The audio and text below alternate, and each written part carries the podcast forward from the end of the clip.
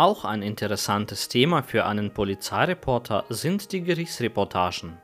Pforzheim hat den Vorteil, über einen Amts- und Landgericht zu verfügen, in welchen jeden Tag mehrere Verhandlungen stattfinden.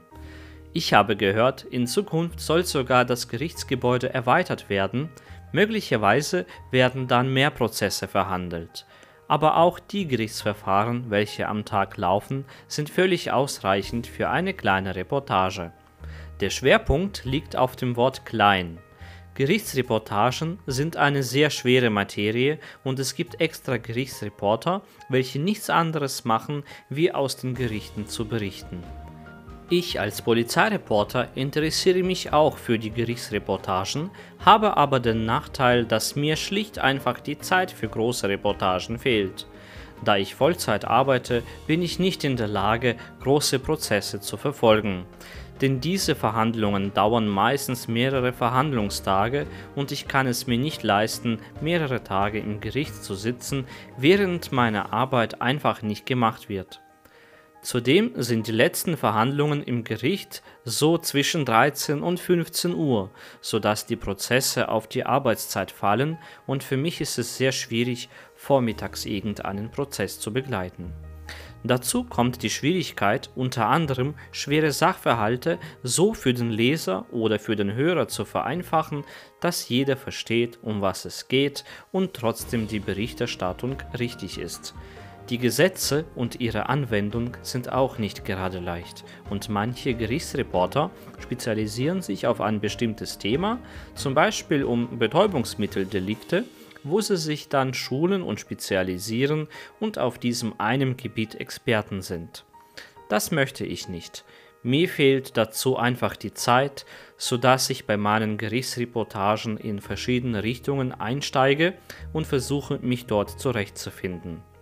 Ich hatte letztes Jahr eine Reihe von Gerichtsreportagen, welche ich in der Facebook-Gruppe Goldstadt aktuell veröffentlicht hatte und danach fehlte mir die Zeit, sodass ich diese Reihe abgebrochen habe, möchte aber in diesem Jahr wieder damit beginnen und habe schon heute Vormittag vor der Arbeit das Amtsgericht besucht und einen Blick genommen, welche Verhandlungen um wie viel Uhr laufen.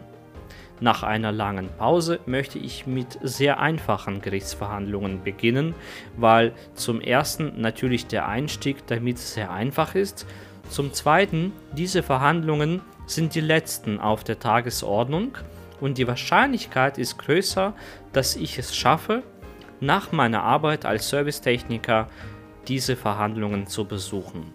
Der dritte Vorteil ist, die kleinen Verhandlungen dauern nicht sehr lange und beanspruchen insgesamt nicht zu viel Zeit. Nachdem ich also heute Vormittag schon im Gericht war, habe ich mich für eine Gerichtsverhandlung um 15.15 Uhr entschieden. Das Einzige, was ich wusste, war, dass es sich um eine Ordnungswidrigkeit handelt. Als ich gegen 15 Uhr beim Amtsgericht angekommen bin, bin ich zeitgleich mit einem sehr großen, mit weißem Hemd bekleideten jungen Mann und einer älteren Frau in das Gerichtsgebäude reingegangen. Die Frau sagte schon vor dem Amtsgericht, dass sie nicht weiß, in welchem Raum der Prozess stattfindet. Da ich den Prozessplan kannte, wusste ich, dass es sich um diese Ordnungswidrigkeit handelt, welche im Saal 2 im Untergeschoss des Gerichtsgebäudes verhandelt wird. Die Dame und der junge Mann hätten ja am Empfang nachfragen können, wohin sie müssen. Da wir aber zeitgleich in das Gerichtsgebäude reingegangen sind und man muss wissen, Seit einiger Zeit ist die Eingangstür zum Gericht immer verschlossen. Das bedeutet, die Besucher müssen immer sich am Empfang wenden und dort wird man begutachtet und gefragt, wohin man möchte und was man im Gerichtsgebäude zu tun hat und erst dann wird einem die Tür geöffnet. Die Sicherheitsvorkehrungen im Gerichtsgebäude wurden verschärft, Teilweise bei größeren Verhandlungen muss man über einen Metallrahmen gehen und wird abgetastet. Nun, für mich gilt das Ganze nicht, weil man mich im Gericht schon kennt. Man weiß, wer ich bin und was ich mache, sodass als wir reingekommen sind in diesem Vorraum, mir die Empfangsdame gleich die Tür ins Gerichtsgebäude geöffnet hatte und der junge Mann mit seiner Begleiterin sind mir hinterhergegangen Ich habe denen gesagt, sie müssen bestimmt in Saal 2 und sie können mir folgen. Denn ich wusste ja, dass man zu dem Saal 2 gleich nach dem Eingang links abbiegen muss, dann an dem Saal 1 vorbeiläuft, wo aktuell eine Drogengeschichte verhandelt wurde, eine Haftsache, also die Angeklagten kamen aus dem Gefängnis und deswegen standen an den beiden Ausgängen von dem Saal 1 jeweils ein Justizvollzugsbeamter aus einer JVA und unten vor dem Haus parkte ein Gefangenentransportbus. Als wir nach unten zum Saal 2 heruntergestiegen sind, erwartete uns schon ein mir noch unbekannter Mann. Er stand mit seinem Laptop an einem Stehtisch und ich habe gleich gedacht, dass es sich um einen Anwalt handeln könnte. So war das auch. Der Anwalt hat gleich den jungen Mann und seine Begleiterin angesprochen und ich habe verstanden, dass die Frau die Mutter von dem Angeklagten sei. Sie haben sich wohl davor noch nie gesehen und haben vor der Verhandlung kurz ihre Prozessstrategie besprochen und der Anwalt erklärte dem jungen Mann, wie die Verhandlung ablaufen wird. Gegen 15.20 Uhr ist der Richter gekommen und hat den Saal geöffnet. Relativ schnell begann die Verhandlung. Dem jungen Mann wurde vorgeworfen, auf der Wumberger Straße in Fahrtrichtung der Innenstadt mit seinem Auto gefahren zu sein.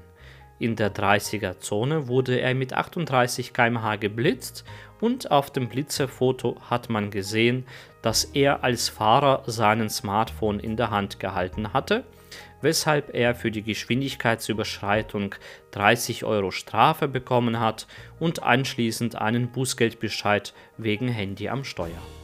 Der Angeklagte selber wird in einigen Tagen 20 Jahre alt und befindet sich noch in der Probezeit. Er erklärte dem Richter, dass er mit dem Auto an diesem Tag unterwegs gewesen ist. In seinem Auto hatte er eine Handyhalterung installiert, welche eigentlich seinen Smartphone ziemlich sicher hält. Wenn er aber sein Handy ein bisschen schräg in die Halterung einsetzt, kann es passieren, dass das Mobiltelefon aus der Halterung herunterfällt, was an diesem Tag auch passiert sei. Der 19-Jährige hatte dann Angst, dass das Handy sich in den Bereich der Pedale bewegen könnte und diese blockieren würde, weshalb er während der Fahrt kurz seinen Smartphone aufgehoben hat, deswegen nicht auf die Geschwindigkeit geachtet hatte und geblitzt wurde. Mit dem Telefon hat er aber nicht telefoniert. Ja, er hatte das Handy in der Hand, weil er den Smartphone aufgehoben hatte. Er brauche mit seinem Handy in der Hand nicht zu telefonieren, sein Auto verfügt über eine Freisprecheinrichtung. Die Erzählung des jungen Mannes war authentisch und glaubwürdig. Auch seine Mutter, welche in der ersten Reihe des Gerichtssaals als Zuschauerin Platz genommen hatte, machte einen Eindruck, dass sie sich um ihren Sohn kümmert. Der 19-Jährige hatte keinerlei Eintragungen, ist also ein unbeschriebenes Blatt ist Schüler und macht gerade sein Abitur. Er scheint aus einem ordentlichen Haus zu kommen und ist gerade dabei, sein Leben aufzubauen. Der Richter begutachtete die Blitzerfotos und konnte nicht ausschließen, dass das Handy deshalb in der Hand des 19-Jährigen gewesen ist, weil er das kurz davor aufgehoben hatte. Die 30 Euro für die Geschwindigkeitsüberschreitung hatte der Fahranfänger sofort bezahlt, sodass der Richter nach einer kurzen Überlegung zu der Entscheidung gekommen ist, das Verfahren einzustellen. Ich denke, in erster Linie hat es der Richter gemacht, damit dem jungen Mann keine Probleme mit seinem Führerschein entstehen. Im November ist er mit seiner Probezeit fertig und hat sich bislang offensichtlich an die Regeln gehalten.